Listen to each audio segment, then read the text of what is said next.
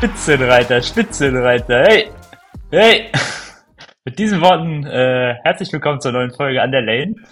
Ähm, ich bin am Start, wie ihr schon hört, also Max und David ist auch dabei. Hallo, hallo David. Hi Max, ein sehr passender, sehr schöner Einstieg, äh, den, wenn du mir das vor einem halben Jahr erzählt hättest, dass wir so in eine Podcast-Folge einsteigen, im Oktober 2023 hätte ich dich für verrückt, äh, für verrückt erklärt. Aber es ist tatsächlich war, äh, die Spurs sind Tabellenführer der Premier League und das in der zweiten Länderspielpause der Saison. Ja, äh, über die schreiende Ungerechtigkeit oder Unverhältnismäßigkeit, dass wir jetzt schon wieder eine Länderspielpause haben, wollen wir nicht reden. Ähm, kurze Disclaimer vorneweg. Ich, wenn ich mich komisch anhöre, ich habe leider mein Mikrofon vergessen und muss mit meinen AirPods aufnehmen. Dementsprechend verzeiht bitte etwaige mangelnde Audioqualität.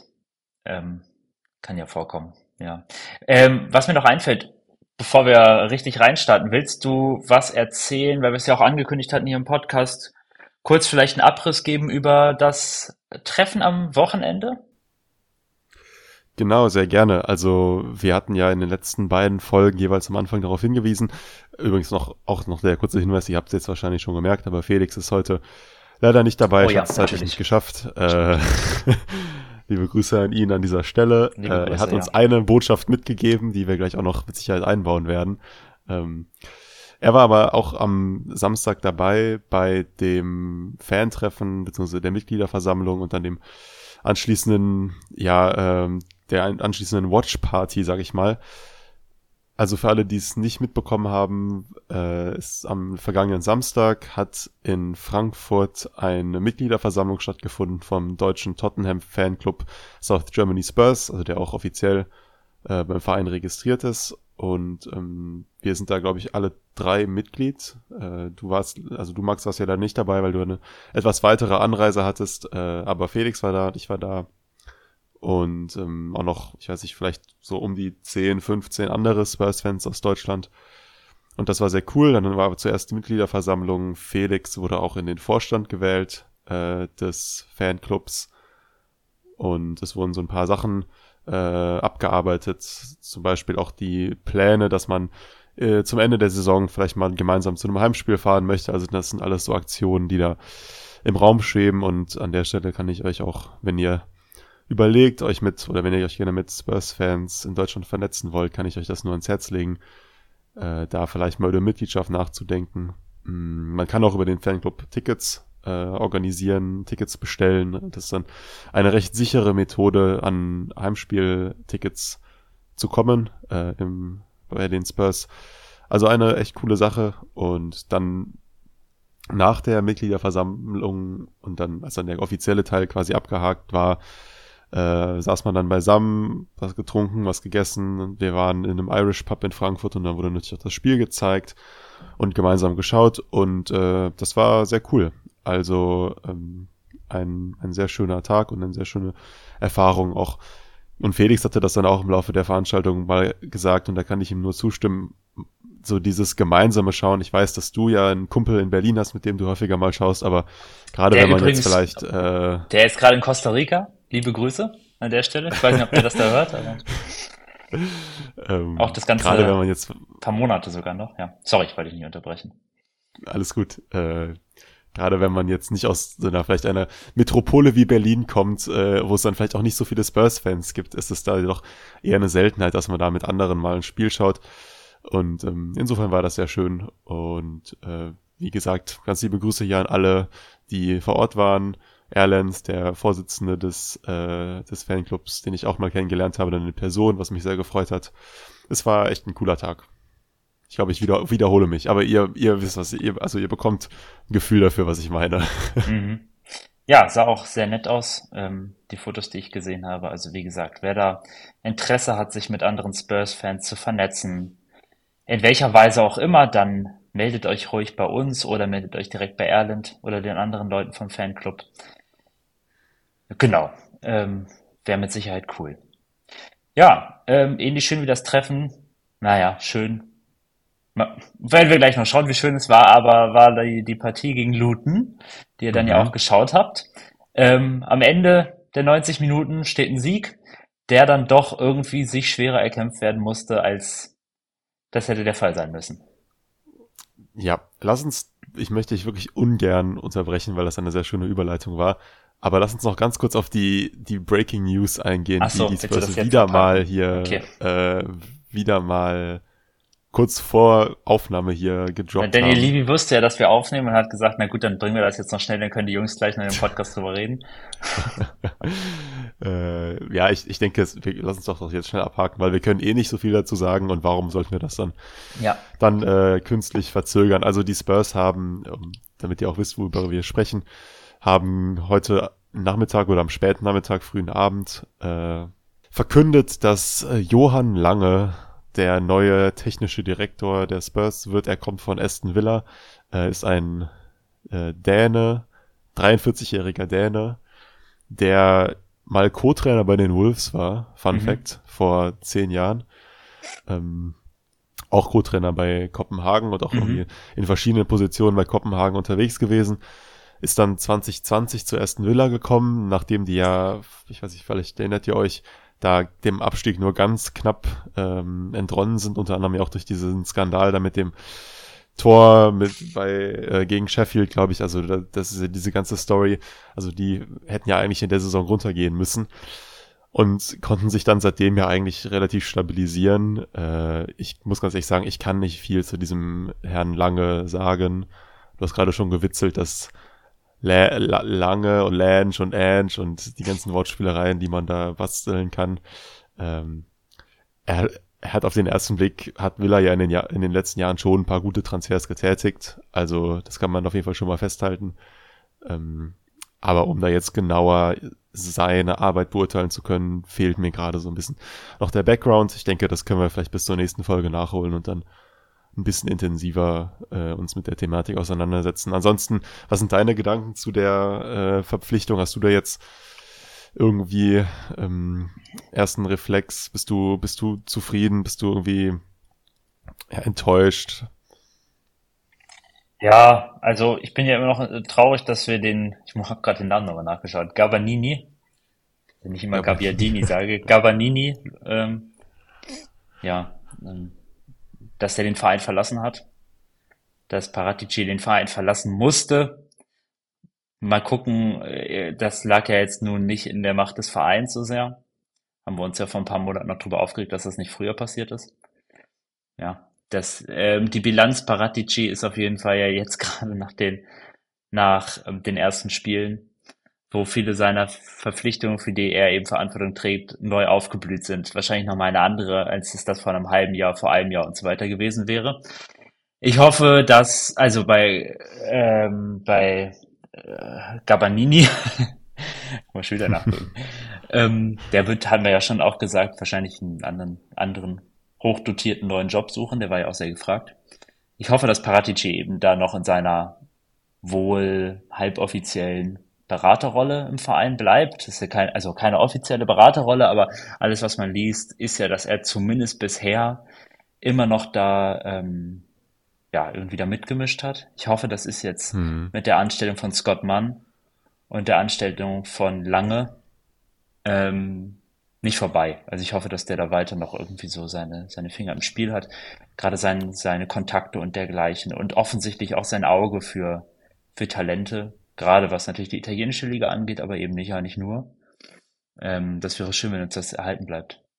Ansonsten kann ich dazu gar nichts sagen. Aston Villa Scouting, muss ich ehrlicherweise sagen, ich habe das zumindest ohne fundierteres Wissen immer mit so einem Fragezeichen abgestempelt, weil viel, viel Geld ja auch investiert worden ist. Die sind ja auch immer relativ ja, weit stimmt, oben bei den internationalen, wenn man sich so, also international Top 5 Ligen und so weiter anschaut, wird am meisten Geld ausgegeben.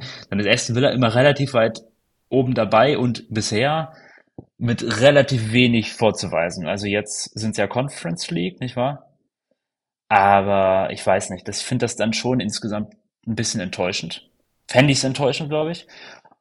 Ich hoffe, das lag jetzt nicht hauptsächlich an ihm.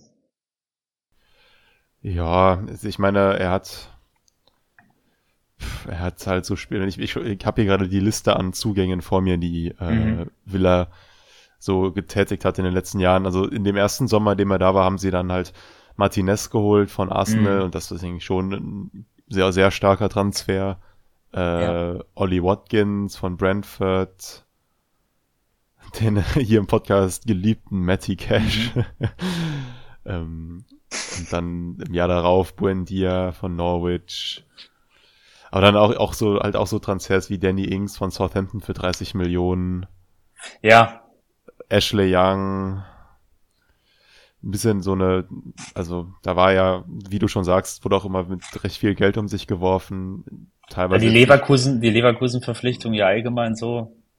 Coutinho. Ja. Ich weiß auch nicht, ob er für Gerard, gut, ja. mit Steven Gerrard, dass der so, so eine Pflaume ist, damit hat ja nur auch keiner so richtig rechnen können, fairerweise. Immerhin ja. haben sie um, ähm, Emery, Emery hm. angestellt und das war ja nun ganz gut. Ja. Ich weiß es nicht. Ich habe hier gerade bei Twitter witzig gelesen von ja. Billy T. We, we replaced a uh, director of football who signed Long Lee with a director of football who signed Long Lee.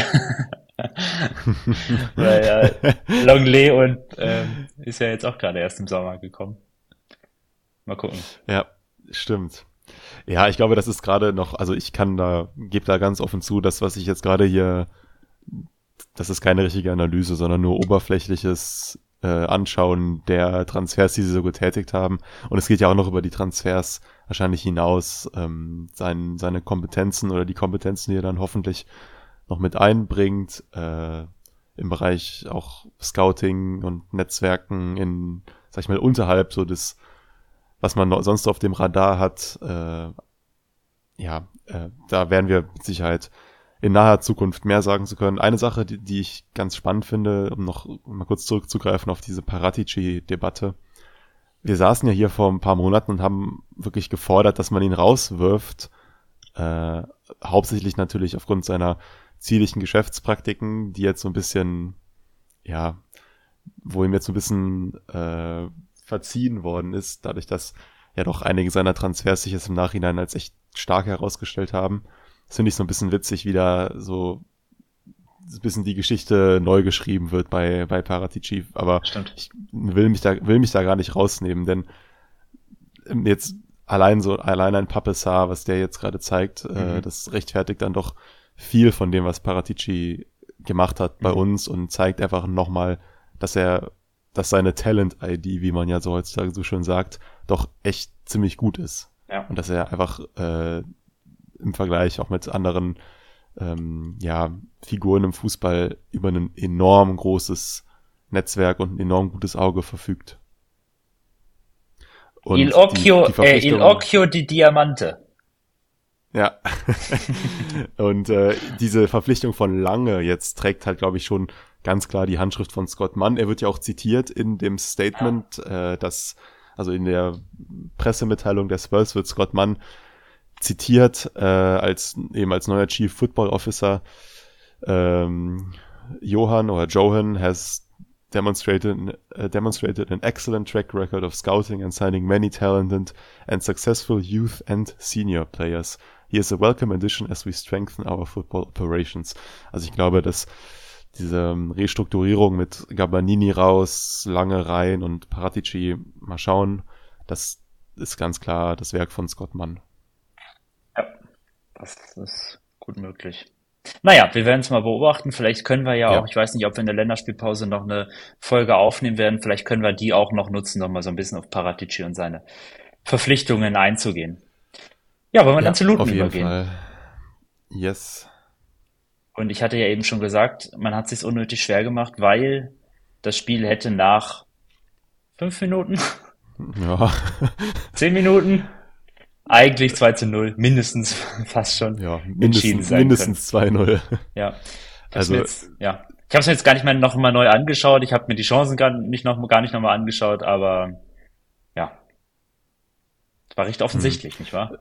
es, es gab ja, es gab ja Befürchtungen, dass äh, die Spurs Schwierigkeiten haben werden gegen einen Gegner, der sich doch aller Voraussicht nach hinten reinstellen würde oder zumindest mit einem, sag ich mal, sehr konservativen Matchplan das Ganze angehen würde.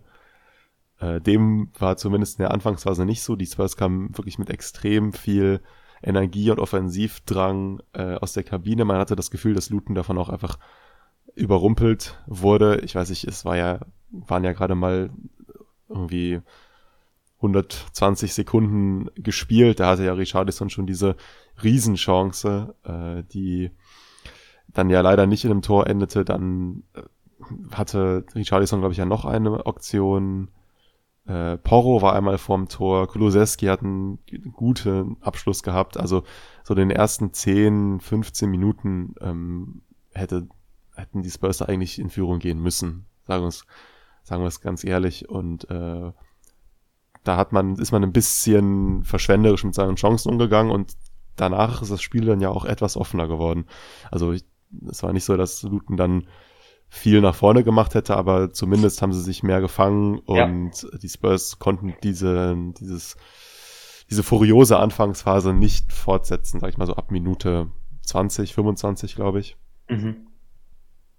Nee, das konnten sie nicht. Und ähm, wahrscheinlich auch so ein bisschen der, ich weiß es nicht, der Schock, dass man diese Großchancen dann nicht, nicht ähm, in Tore umsetzen konnte und dann vielleicht auch der Gedanke, oh Jemine, hoffentlich fangen wir uns hier mhm. nicht ein. Und Luton hat da ja offensichtlich ja. dann auch, ist daraus ja auch erstärkt hervorgegangen. Hätte man da gleich die zwei ja. Tore gemacht, dann wäre das Spiel, also ich glaube nicht, dass Luton da irgendeine Möglichkeit gehabt hätte, nochmal zurückzukommen, sage ich jetzt, ne? Mhm. Aber. Nee. Ja. Man hat sie dann ja eingeladen, mehr oder weniger, nochmal irgendwie einen Fuß in dieses Spiel zu bekommen. Ähm, und zwar durch Isbisuma, der zunächst eine gelbe Karte gesehen hat. Äh, ich mache nochmal gerade ganz kurz den Matchbericht auf, oder weißt du ungefähr, wann auch das mit der gelben Karte war? Ja, ich gucke gerade, Moment. Ähm, sonst guckst du auch, vielleicht bin ich, bist du schneller als ich. Ähm, das war die gelbe Karte für Fall, bisschen ungestümes Umrennen. Halb, also ein taktisches Foul ja auch. War nicht ja, schlecht, also war okay, war, war, okay, das, das zu machen in dem Falle. Wollte da eine aussichtsreiche, in Anführungszeichen, aussichtsreiche Situation für Luton beenden.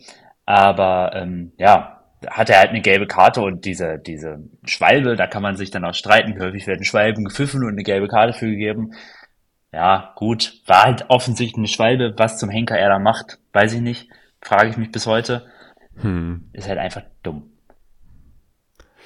Ja, ich glaube, da kann man sich wirklich überhaupt nicht beschweren. Die erste gelbe Karte, wie du sagst, ganz klar taktisches Foul. Ich meine, das war nach einem Fehler von Porro, der dann, wo, wo sich dann Bisuma genötigt sah, eben da so einzusteigen, auch wirklich sehr ungestüm. Ich meine, gut, ist halt dann so, ist, das, das, sind, das sind dann so gelbe Karten, die man dann eben auf sich nimmt, so ein bisschen für die, fürs Team. Äh, genau. Wobei ich jetzt auch nicht denke, dass Luton, also es war noch an der Mittellinie. Es war jetzt nicht ja. so, als wäre das, als wäre da der Luton-Spieler frei vom Tor gewesen. Das habe ich auch also, gedacht, genau. Hätte Klar, man auch taktisches Foul hätte man auch einfach können. so lassen können, ja. Eben. Ja. Also sonderlich intelligent war die, war die Karte jetzt auch nicht, finde ich.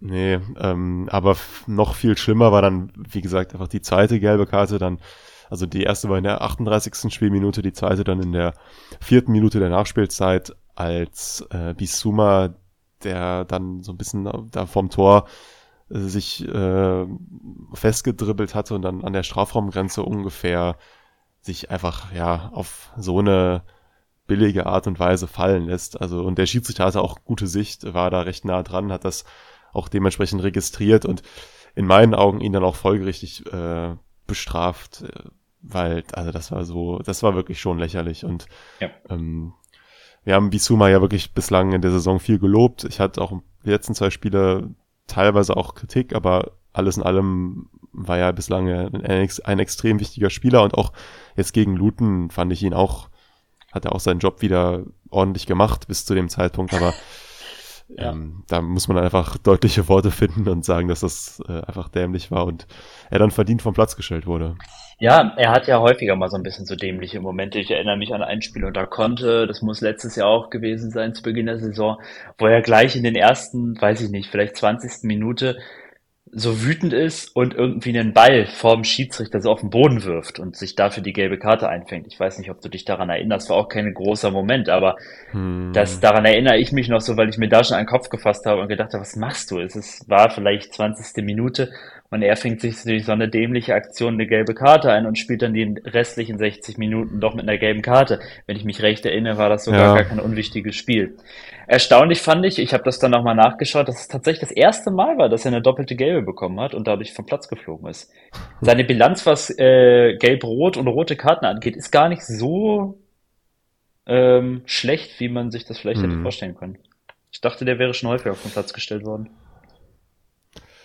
Ja, also dieses, man hat auf jeden Fall schon das Gefühl, dass er einer der Spieler ist, bei dem so ein bisschen die, der Geduldsfaden kürzer ist als bei anderen. Also, ähm, und das muss auch, das muss auch in manchen, das muss jetzt nicht unbedingt was Schlechtes sein, ähm, aber in der Situation, oder zumindest auch so ein Spieler, der vielleicht sich dann eher mal zu einer Aktion hinreißen lässt, so, wenn du verstehst, äh, was ich meine. Das, ja unnötig äh, und extrem ärgerlich, weil man dann natürlich eine ganze Halbzeit äh, in Unterzahl war. Ja. Und Postokoglu hat entsprechend reagiert, hat äh, genau. in der genau. Halbzeit Heubier eingewechselt für Richarlison. Hast der, du gedacht, gesagt, das Spiel ist verloren? Halbzeit, äh, nee, auf, ich habe äh, wie war denn die Stimmung bei euch? Ihr habt in der Gruppe geguckt. Wie habt ihr gedacht, oh je, nee, das war's jetzt? Oder wart ihr da noch zuversichtlich? Weil mir ging es tatsächlich so, dass ich trotzdem, ob ich mich echt geärgert habe, natürlich über Bisuma, habe ich eigentlich gedacht, wir gewinnen das trotzdem noch. Weil Luton war ja, obwohl sie dann so ein bisschen gekommen sind, dann so nach 20, 25 Minuten, sah das ja so schwach größtenteils aus, dass ich dachte, okay, das muss man auch zu zehnt gewinnen. Also ich hatte schon noch Hoffnung, dass wir es gewinnen. Ich habe jetzt das Spiel nicht abgeschrieben, aber ich habe auch zu Felix gesagt, daran erinnere ich mich noch gut, dass man jetzt aufgrund der Unterzahl dann am Ende des Tages auch mit einem Unentschieden irgendwie leben müsste und das auch okay wäre, einfach weil man ähm, ein Mann weniger ist. Aber ich hatte jetzt nicht große Sorgen, dass man verliert. Wie gesagt, ich hatte mich so ein bisschen dann mental auf so Unentschieden eingestellt. Ähm, mhm, ja. Naja, du hast ja gesagt, ähm, Heuberg wurde eingewechselt. Wann ist denn dann das entscheidende Tor gefallen? Das ist gefallen in der 52. Minute. Und zwar war das Mickey van de Ven. Mickey van de Ven, van de Ven, Mickey van de Ven. ist ja eine meiner Lieblingsmelodie für, für Gesänge, englischer Gesänge. Ja, ich finde ja die, ähm, ich finde ja die ich finde ja die niederländische Aussprache von Van, Van de Feen, finde ich ja, also ich mag, mag es einfach, mag es einfach, wie man das so ausspricht. Also vielleicht, vielleicht übertreibe ich das nur noch so ein bisschen, die Aussprache, aber äh, irgendwie, das ist einfach ein, ein eine unglaubliche Bereicherung für die Spurs. Natürlich fußballerisch, aber auch irgendwie menschlich, so wie ja. er wirkt, äh, wie er sich über das Tor gefreut hat, ähm, wie viel Leidenschaft er ausstrahlt. Äh, da, und ich habe mich auch für ihn natürlich extrem gefreut. Äh, der erste Treffer im neuen Trikot ist natürlich immer was Besonderes und hat war in dem Kontext ja auch super wichtig, Unfassbar weil du bist wichtig. früh früh in der zweiten Halbzeit in Führung gegangen, obwohl mhm. man eben in Unterzahl war, konnte sich dann danach und das muss man auch einfach fairerweise zugeben, aufs Pragmatische konzentrieren, nämlich aufs Verteidigen, äh, hatte dann eben diese Führung. Und ähm, der Treffer war zu dem Zeitpunkt äh, enorm wichtig und er war auch nach einem ruhenden Ball, was ja sowieso dann in Situationen, in denen du in Unterzahl bist, immer eine Möglichkeit ist, irgendwie Torgef Torgefahr auszustrahlen, wenn du halt eben schon spielerisch Schwierigkeiten hast, weil man eben nur zu zehnt ist, dann nach einem ruhenden Ball ähm, das das eben nutzen und äh, es war dann ja so ein, ich glaube, so eine eher so eine spontane Entscheidung von Kulusewski, die Ecke kurz zu spielen, weil Madison sich ihm angeboten hat, der dann wieder mit überragendem ähm, Dribbling im Strafraum legt quer auf Van de Feen und dann mit ein bisschen Glück, glaube ich, weil der Ball noch irgendwie abgefälscht wird, äh, geht er dann rein. Ja. Kurze Ecken übrigens, ähm, interessanter statistischer Fakt eine deutlich höhere Torwahrscheinlichkeit als Ecken, die direkt in den Strafraum geschlagen werden. Also es werden deutlich häufiger Ecken erzielt, äh, Tore erzielt nach kurzen Ecken als nach langen. Eigentlich erstaunlich, dass das nicht viel häufiger passiert. Mhm. Ja, war ein tolles Tor. Also, Mad, äh, also äh, Madison wieder halt überhaupt ein starkes Spiel gemacht. Ne? Ja. Also Madison weiß nicht. Man muss, man muss halt auch, glaube ich, sagen, dass wir schon dann, wir hatten quasi diese Drangphase am Anfang und dann aber auch natürlich nach der Halbzeit und nach der roten Karte haben wir offensiv so spielerisch nicht mehr viel angeboten, mhm. so auch irgendwo verständlich. Und insofern dann umso wichtiger, dass wir dann dieses Tor geschossen haben nach einer Ecke und äh, ja. da ja, auch dann irgendwie Gefahr ausstrahlen in solchen Situationen. Mhm. Ähm, weil spielerisch kam da ja nicht mehr viel. Und dann nach dem, nee. nach dem Tor sowieso nicht mehr, weil dann hat man schon ganz klar gesehen, dass, also es wurde dann ja so, ab der 60. Minute wurde dann ein Offensivspieler nach dem anderen quasi ausgewechselt und dann äh, kam Skip rein, kam Emerson Davis. Royal rein, kam Davis rein, genau. Dann war am Ende nur noch Kulusewski irgendwie so. Ja, ein Einzige, Zielspieler vorne, worüber ich mich aufgeregt habe, die ganze Zeit bei Twitter und dann aber irgendwie mal so kurz innegehalten habe und so festgestellt habe, hm, so schlecht macht er das gar nicht. hm. ähm, später kam ja noch Willis rein, der das auch ordentlich gemacht hat, der ja wirklich ein Tier in der Luft ist, was ja, ja. jetzt auch nicht so überrascht. Aber ich fand den Kulusewski da als alleinige Spitze vorne hat das gar nicht so so gar nicht so schlecht gemacht. So Holder-Play ja. und so war echt, sah echt in Ordnung aus. Hat also viel besser, ja. als ich dachte. Ja, ohnehin, Kulusewski hat ein sehr gutes Spiel gemacht. Äh, einfach mit dem Ball, ähm, mit dem Ball am Fuß wirkt er so sicher. Äh, es gibt da diese eine schöne Szene in der ersten Halbzeit, wo er da wirklich mehrere Lutenspieler mit mit dem Dribbling überspielt. Äh, ich weiß, ich glaube, du weißt, was ich meine. Ja. Und ihr wisst sicherlich auch, was ich meine.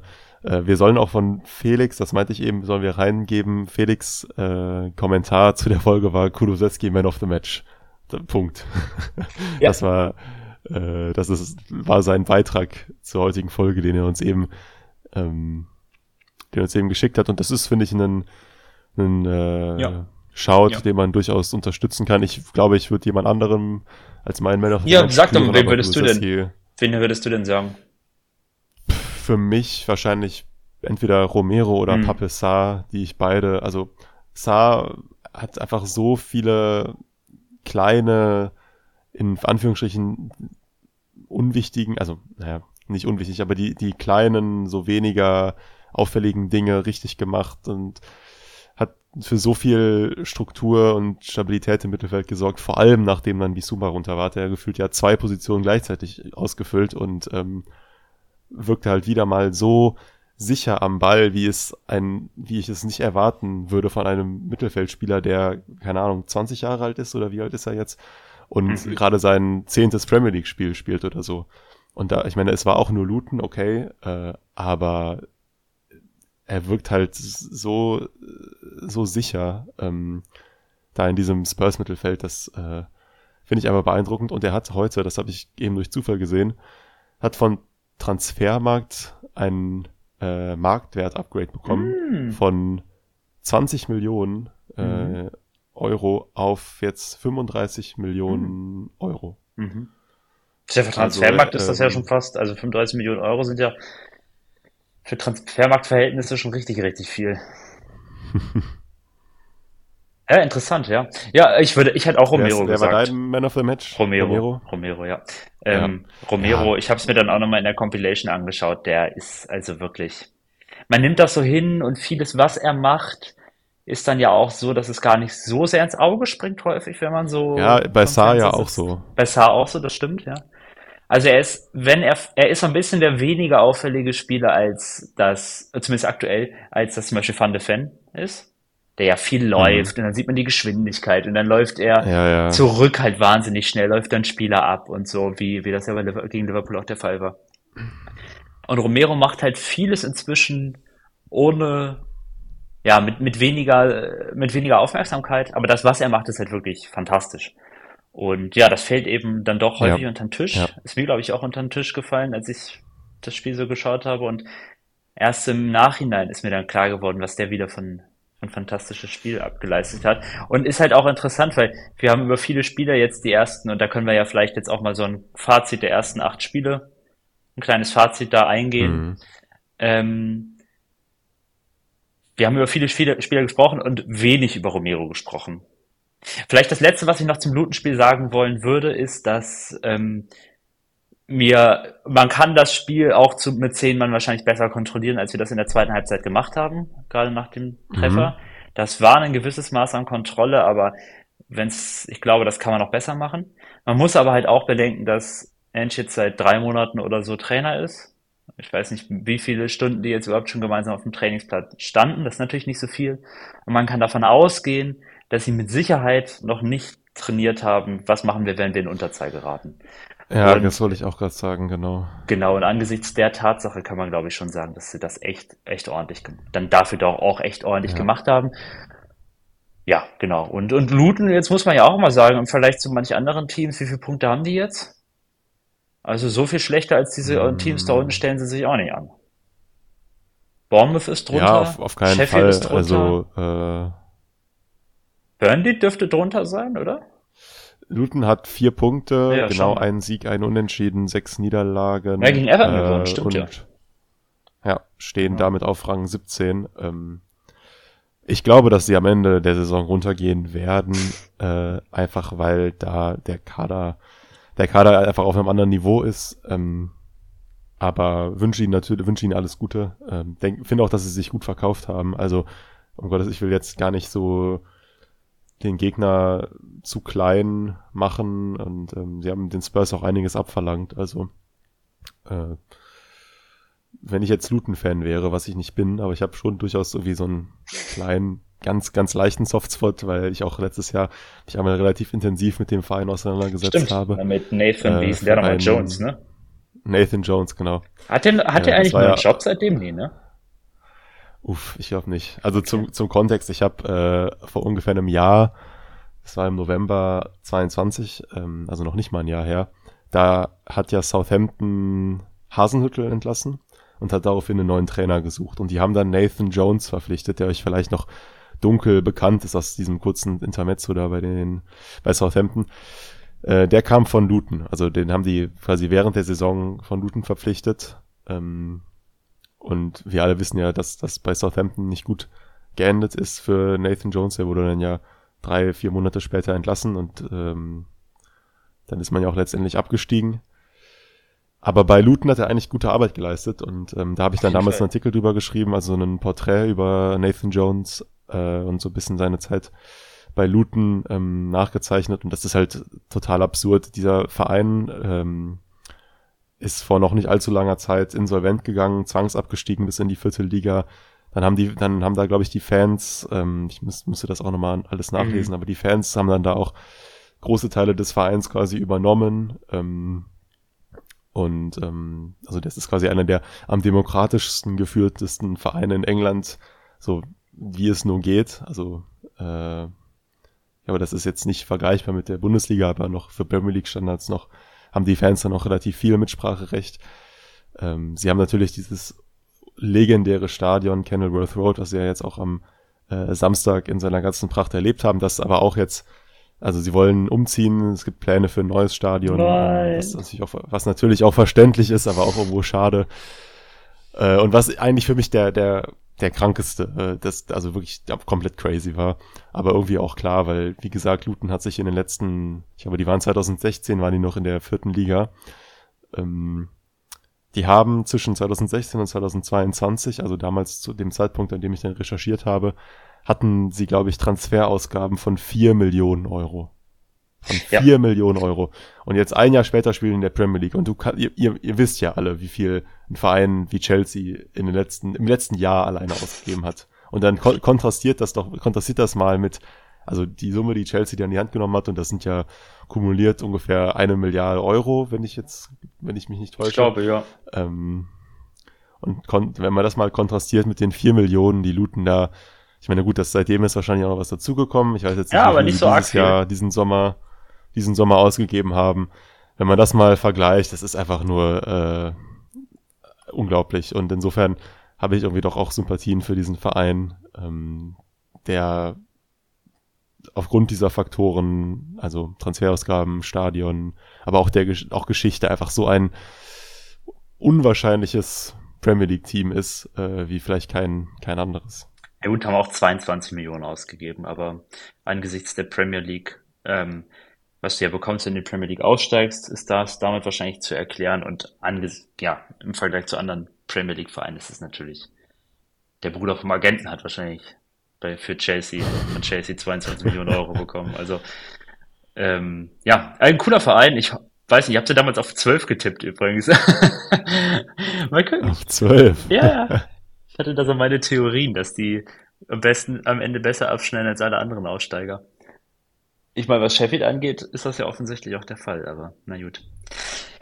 Ja, was sagen wir denn nur nach acht Spielen? Zweite Länderspielpause, die wir jetzt haben. Wie gesagt, ähm, Tabellenführer, punktgleich mit Arsenal, die gestern ja, ihr werdet es alle mitbekommen haben, 1 zu 0 gegen City gewonnen haben in einem der langweiligsten Spiele, das ich seit Monaten gesehen habe. Und ich gucke regelmäßig auch ja. zweite Bundesliga und Bundesliga. Ja, also Arsenal punktgleich, aber wir haben mehr Tore geschossen. Ähm, darum auch eben nicht äh, gemeinsamer erster Platz, sondern erster Platz Spurs, zweiter Platz Arsenal. Ähm, ja, was soll man sagen? Ne? Sehr viel besser, als man sich das, wir haben es ja schon hundertmal gesagt, das am Anfang der Saison hm. gedacht hat. Die Frage ist so ein bisschen, ähm, wie geht's weiter? Ne? Wie wird jetzt ja. das relativ, weiß ich nicht. Ja. Wann ist die nächste Länderspielpause? Ist ja, glaube ich, irgendwann im November. Noch mal eine. Ja, noch eine. Das ey, ist doch die Unverschämtheit, ey. Ja, wir sind noch nicht oh, mal, wir, sind, wir ja. haben ein Drittel jetzt geschafft oh. erst.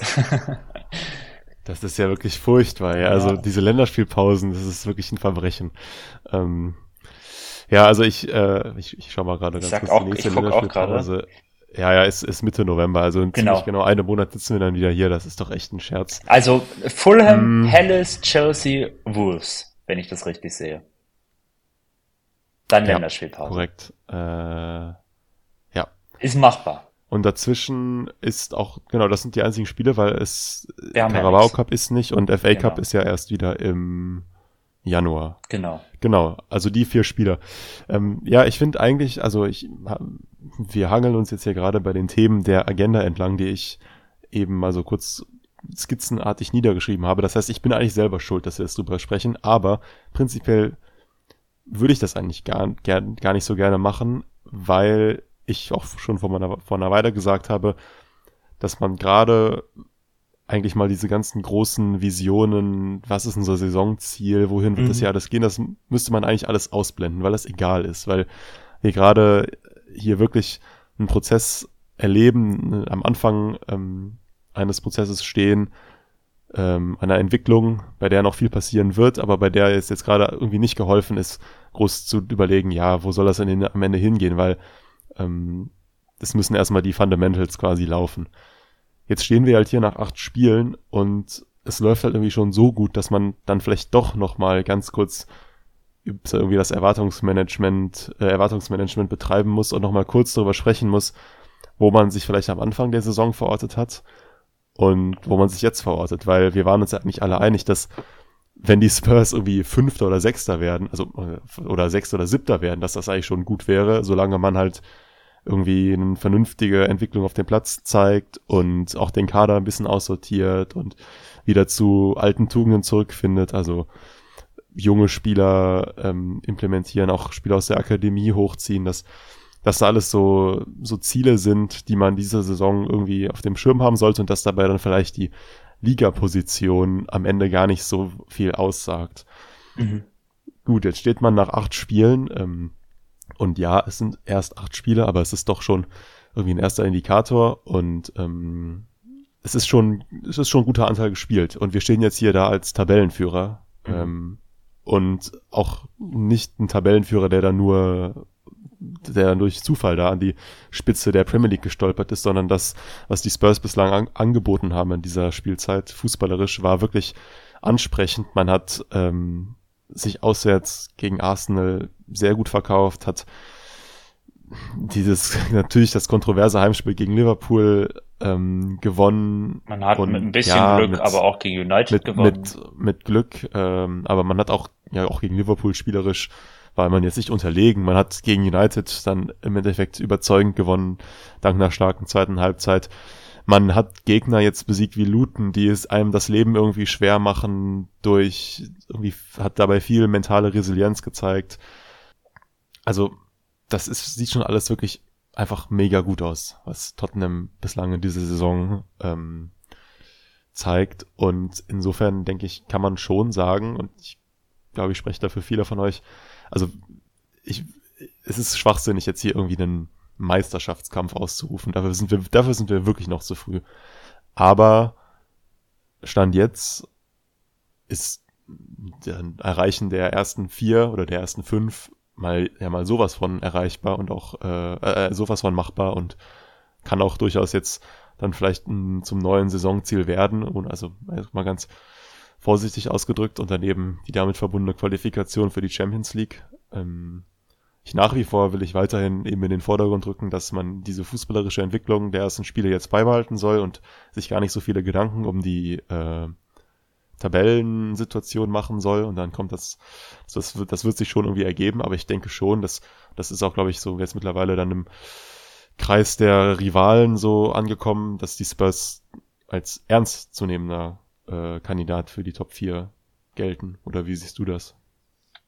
Also Top 4 jetzt aktuell, keiner kann in die Zukunft schauen, Phrase, aktuell auf jeden Fall. Auf jeden Fall. Äh, ich sehe nicht, dass United sich so sehr fängt. Chelsea könnte da nochmal mitspielen, möglich. Liverpool wird wahrscheinlich so wie die aktuell auftreten, da oben bleiben. Arsenal wird oben bleiben. Ähm, und äh, City wird oben bleiben. Aber ansonsten ist es klar, dass wir da eigentlich ähm, hingehören. Und ähm, ja, also mich würde es wundern, wenn, ja. also aktuell würde es mich arg wundern, wenn wir am Ende der Saison nicht mit Top 4 was zu tun haben.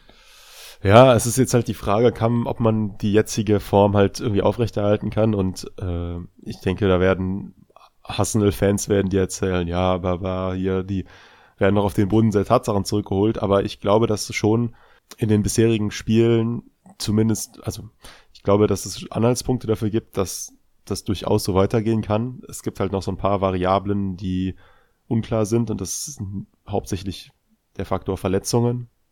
Ja, was natürlich, klar, es gibt bestimmte Verletzungen, die uns sehr wehtun würden angesichts der Tatsache, aber dass wir halt auch, das sage ich heute die ganze Zeit angesichts der Tatsache, äh, ähm, aber weil ja, wir halt auch nicht mehr so ja, weil wir halt auch nicht gar nicht mehr so viele Spiele haben und ja. dadurch, dass es halt nur einmal die Woche zu spielen kommt, eigentlich die Verletzungen relativ gut managen können, ist das vielleicht auch gar mhm. nicht so ein Problem. Und im Januar hast du dann die Möglichkeit eben doch bei bestimmten Positionen nochmal nachzulegen.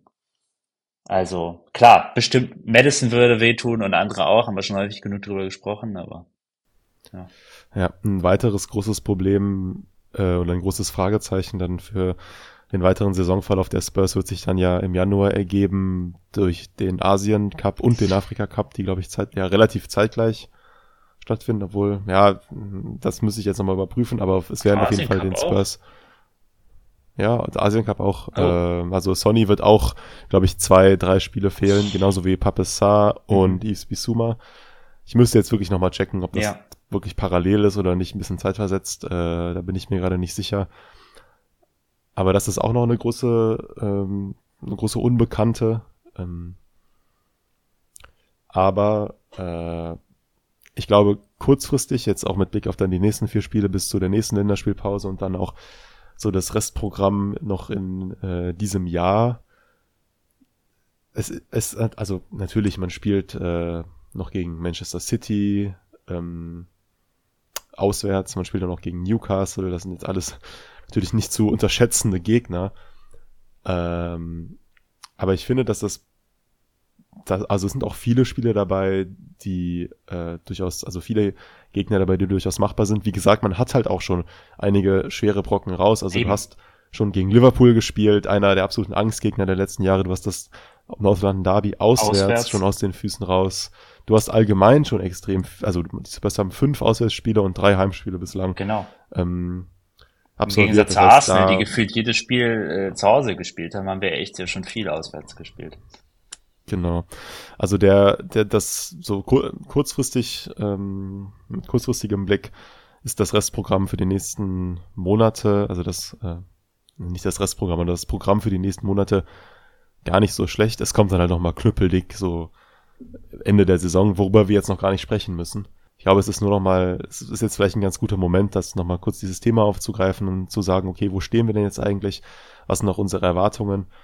Und ähm, ich glaube, bei allen Spurs-Fans haben sich die Erwartungen jetzt ein bisschen nach oben korrigiert, was die mhm. Saison angeht. Und das ist doch vollkommen okay, weil man ist einfach Tabellenführer und äh, spielt extrem guten Fußball. Das nicht nur gegen Abstiegskandidaten. Gleichzeitig würde ich nochmal dafür plädieren, dass man vielleicht die Ziele eine Stufe darunter nicht aus den Augen verliert und eben, ähm, es werden auch, also ich bin mir zu 100% sicher, dass äh, schwierigere Phasen kommen ja. werden, dass auch mal vielleicht ein paar sieglosere Phasen kommen werden. Aber was mich positiv stimmt, ist die Tatsache, dass ich gerade da eine Mannschaft sehe, die Spaß am Fußball hat, die gegenseitig irgendwie füreinander da ist, was ich in den letzten Jahren sehr vermisst habe. Und ich bin da eigentlich ganz guter Dinge, dass wir auch auf negativere Läufe eine Antwort finden werden. Aber die wird es auf jeden Fall geben.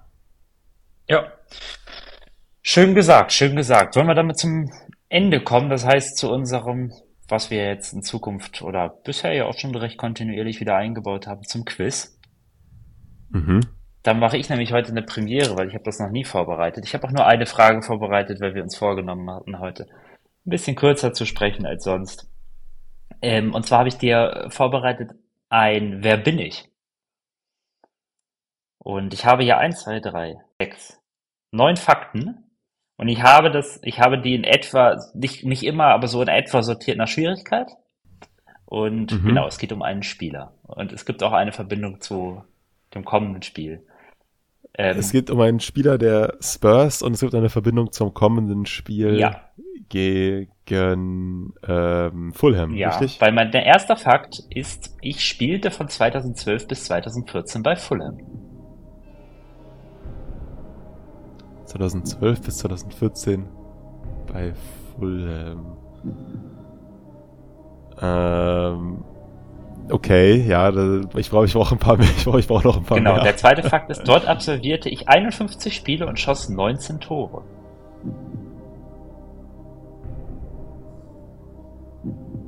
Hm, also muss es ein schon ein Offensivspieler sein. Äh, zum, oder zumindest ein offensiver Mittelfeldspieler. Ey, ja. Oder halt ja. Flügelspieler. Guter, guter Hinweis. Soll ich dir mal den dritten Fakt geben? Ähm, Spieler, die für, also irgendwie Offensivspieler, die für Fulham und Tottenham gespielt haben. Äh, ja, gib mir gerne den dritten okay. Hinweis. Nach einem Tor gegen Southampton am 26.12.2012 zog, er sein, zog ich mein Trikot aus und enthüllte damit die Aufschrift Keep calm and pass me the ball was mein damaliger Trainer Martin Johl als not the brightest thing to do bezeichnete. Ist jetzt vielleicht kein Hinweis, ich fand nur den Fakt witzig und ich dachte, vielleicht erinnerst du dich dran. Keep calm and pass me the ball. Das war diese Zeit, wo immer alles keep calm and XY, was voll der Trend war. Ähm, war dieser Spieler ich glaube, ich habe ich hab eine Idee. Okay, soll ich ähm, nochmal den nächsten Fakt schlagen? Oder willst du schon einen Tipp geben? Ich will, glaube ich, kurz eine Gegenfrage stellen und ja. dann bin ich mir, glaube ich, relativ sicher, dass es der Spieler ist. Ich habe so eine dunkle Erinnerung an okay. diese Sache, die, an den letzten Fakt, den du mir vorgelesen hast. War dieser Spieler, äh, also war die Zeit bei, vor ähm, seiner Zeit bei Fulham bei Tottenham? Nein. Nein. Sag, warte, sag nochmal, war die Zeit? Also war, war quasi, war der, war er, war er zuerst bei Tottenham und dann bei Fulham. Ach so, ja, doch, das ist richtig. Und war er zwischendurch bei Manchester United? Ah, verdammt, du bist so schnell. Ich habe noch so viele Fakten. okay, komm, mach mal den nächsten Fakt. Ich war, nämlich, ich war zweimal englischer Meister, stand dreimal im Champions League Finale, konnte es aber nie gewinnen. Boah das, das, äh, das sind gute Fakten, die du da, also gefällt mir sehr gut. Ähm, weißt du nämlich, was 2001 stand er nämlich im Champions League Finale mit welchem Verein? Mit Bayer Leverkusen. Richtig, genau, ja. ja genau. Ey, das ist, das ist, das ist eine geniale Frage von dir. Also, ich löse es kurz auf. Äh, es geht um Dieter Berbatov. Richtig, genau. Äh, Sehr ich gut. Ich hatte da so eine grobe Erinnerung dran an diese, diese Trikotgeschichte, aber ich war mir gerade nicht mehr ganz sicher, ob er das war. Ähm, ja, stark. Ich hatte als nächste... Aber dann habe ich... Ja. Äh, genau diese Frage, ob, also, ob er dann quasi, weil ich... Also ob er quasi vor, davor bei den Spurs war und dann bei Fulham, das... Äh, ich hatte es missverstanden, weil ich so dachte, du meintest direkt von Tottenham zu Fulham gewechselt, aber du meintest ja... Nee, sorry, das, sorry, das hatte, ich, ja, genau. hatte ich falsch ausgedrückt. Ja. Äh, sag nochmal deinen nächsten 2006 wechselte ich von einem deutschen Verein zu Tottenham Hotspur. Meine mhm. Karriere beendete ich bei den Kerala Blasters ja auch so ein witziger Fakt ist, dass der nochmal nach Indien gegangen deine, ist. Ich finde deine, Ich finde deine Hinweise wirklich sehr gut. Also äh, richtig gut. Und jetzt wird sehr offensichtlich, besonders bekannt wurde ich für meinen hervorragenden First Touch. Meine Karriere begann ich bei ZSK Sofia und bevor ich nach England wechselte, spielte ich in 154 Partien für Bayer Leverkusen. Ja, sehr gut. Genau. Es gibt ja einige Spieler, einige Spieler, die äh, eine gemeinsame Fulham und Tottenham-Geschichte haben, beispielsweise Scott Parker, mhm. Dembele, mhm. ähm, ein paar ja, aus der genau. aus der Vorzeit äh, ja. bekannte Leute. Aber bei ihm habe ich, ich hatte das gar nicht mehr so auf dem Schirm, dass der nochmal bei Fulham dann war. Aber der war tough. Aber ich dachte, das ist doch ein, eine ja, gute Person. Hatte, ich hatte auch tatsächlich, Scott Parker war auch auf meinem mhm. Radar, weil ich bin mir gerade nicht ganz sicher. Ich glaube, das war wahrscheinlich nicht genau der Zeitraum, aber so, so 2012 bis 2014 ähm, war auch, glaube ich, so grob so die, die, Zeitraum, wo Parker dann bei Fulham war. Ich glaube, hat er ja, hat er da seine Karriere beendet. Das könnte sein, ja. Oder war, war zumindest einer seiner letzten Hat Stationen und dann ist er genau, ja dann, genau, 2017. Genau, dann ist er ja dann äh, danach dann relativ schnell da in das Coaching-Setup da bei Tottenham genau. Reingerutscht. Anschluss, ja. ähm, genau, aber da, als du mir dann den Hinweis gegeben hast mit dem Trikot, dann okay, das ja. ist nicht also das ist, das ist ja nicht, sowas von nicht Scott Parker. nee. Deshalb. Ähm, ja, gut erraten. Ähm, sehr gut. Dankeschön. Ja, macht. Sehr gut. Schönes Nächstes Mal bringe ich ja wieder eine Frage. Mit dieses Format mit dem, mit dem, äh, wer bin ich, ist auch gut. Das äh, muss ich mir, muss ich mir auch mal äh, überlegen. Ja, wenn ich mich nicht irre, habe ich das mal. von, äh, von Plumpe Träume, einem guten Hertha-Podcast, den ich regelmäßig höre, die auch immer ein sehr langes Quiz-Format, nämlich zu Beginn der Folge haben, das immer viel Spaß macht. Was ganz lustig. Sag mal, wie viel Podcasts hörst du eigentlich? Du hast ja heute auf Twitter geschrieben, dass du so viel True, True Crime noch hörst, dann Hertha-Podcast und, äh, Ich habe immer was auf den Ohren. Ich bin ein Mensch des Digital, des, des TikTok-Zeitalters. Ich muss mich immer, muss immer was sein. Irgendwas muss immer los sein. Ja. Hast du TikTok? Nein, habe ich nicht, aber ist doch die aufmerksamkeitsökonomische Veränderung, die sich durch TikTok eingestellt hat, dass Leute immer, immer abgelenkt sein müssen. Ja. So. Naja. Das stimmt. Ja. Ja, schöne Folge, David. Schön, dass du da warst. Ja. Ähm, hat mir wieder Spaß gemacht. Wie gesagt, wir werden mal schauen, ob wir uns vielleicht in der Länderspielpause nochmal melden. Ich habe jetzt bis die Woche noch ein bisschen Stress. Danach wird's eigentlich wieder ein Stückchen besser. Ich weiß nicht, wie das bei dir und bei Felix ausschaut. Jetzt auch Studienanfang oh, und dergleichen. Ja. Also vielleicht. Bei mir, bei mir wird's jetzt die nächsten Wochen leider etwas stressiger. Gut, ich äh, ja. also bin ja gerade noch dabei, meine Bachelorarbeit zu schreiben. So, hab ja einen neuen Job angefangen, aber ich kann euch sagen, dass ich äh, dann um die Weihnachtszeit rum und vor allem, also ab Dezember äh, wieder deutlich mehr Kapazitäten haben werde. Ja, also wir werden mal schauen. Vielleicht melden wir uns nächste Woche, vielleicht dann auch erst nach dem Fulham-Spiel. Wir werden es sehen. Das Einzige, was noch zu sagen bleibt, ist, come on you Spurs.